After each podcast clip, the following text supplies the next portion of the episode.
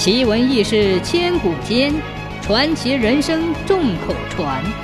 千古奇谈。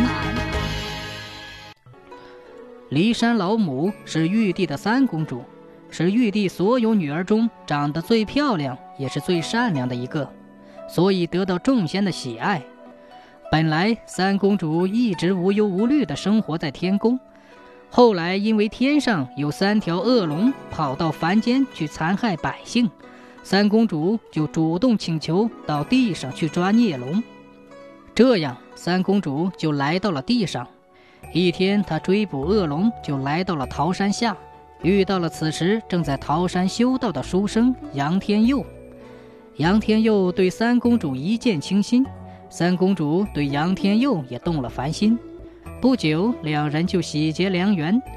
事情很快就传到了天上，玉皇大帝勃然大怒，眼见就要派天兵天将到地上捉拿三公主去问罪。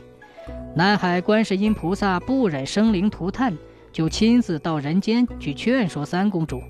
此时的三公主已为杨天佑生下一个儿子，一家三口过着幸福融融的喜乐日子。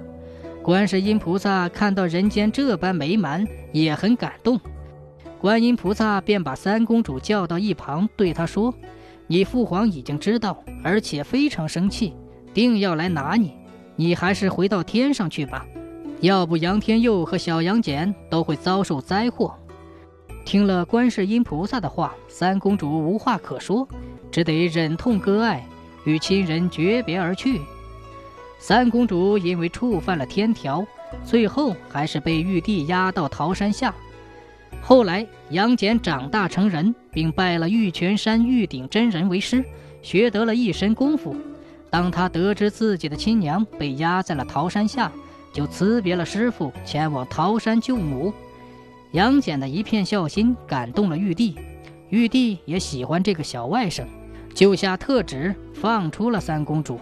让他们家人团圆。从此，杨天佑一家三口都到了天上。到了后来，秦始皇统一了天下，他为了显示自己的功德，就征集天下所有的百姓为他在骊山修建宫殿。秦始皇派了大量的监工监督老百姓，没日没夜地为他修建，累死了许多人，百姓也怨天怨地。打了这么久的仗，结果老百姓还是不得安宁，这怨气冲到了天上，被正在天宫打坐的三公主看见，她马上拨开云雾一看，只见天界下面的骊山上人山人海，许多百姓都在修建宫殿。三公主看到这些劳作的老百姓全被扁担压弯了腰，步履维艰，苦不堪言，就动了怜悯之心。于是他拿出一把细小的红线，这红线飘飘悠悠，一根根落在老百姓的扁担上，立刻老百姓的扁担就变得很轻了。这样老百姓干活轻松了，个个喜形于色。可是这事儿不小心就传到了秦始皇的耳朵里，当他知道这些细小的红线有如此神奇的功能，竟下了一道圣旨，把所有的红线都收集起来。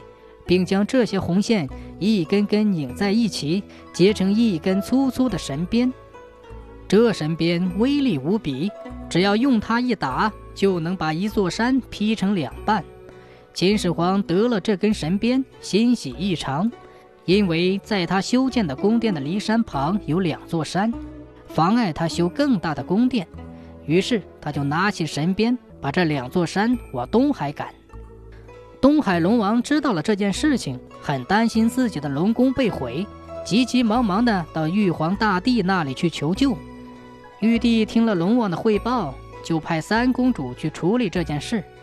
因为骊山本来是三公主修行的地方，三公主是非常聪明的人，法力又无穷。虽然秦始皇有了神鞭之后力大无穷，但三公主还是想凭自己的智慧来制服他。她于是变成了一个如花似玉的仙女。秦始皇见到天上的仙女下凡，立刻失魂落魄，一下子被三公主的美色吸引住了。三公主便趁机拿走了那条神鞭，化成一阵风飞到了天上。也就解了东海龙王的围。再说秦始皇不见风华绝代、倾国倾城的三公主，思念成疾，便踏遍山山水水去寻找三公主，并在全国搜求天下美女。从此，皇帝就有了三宫六院、佳丽三千。这样，老百姓就有很多人娶不到媳妇儿，就有些人责怪三公主。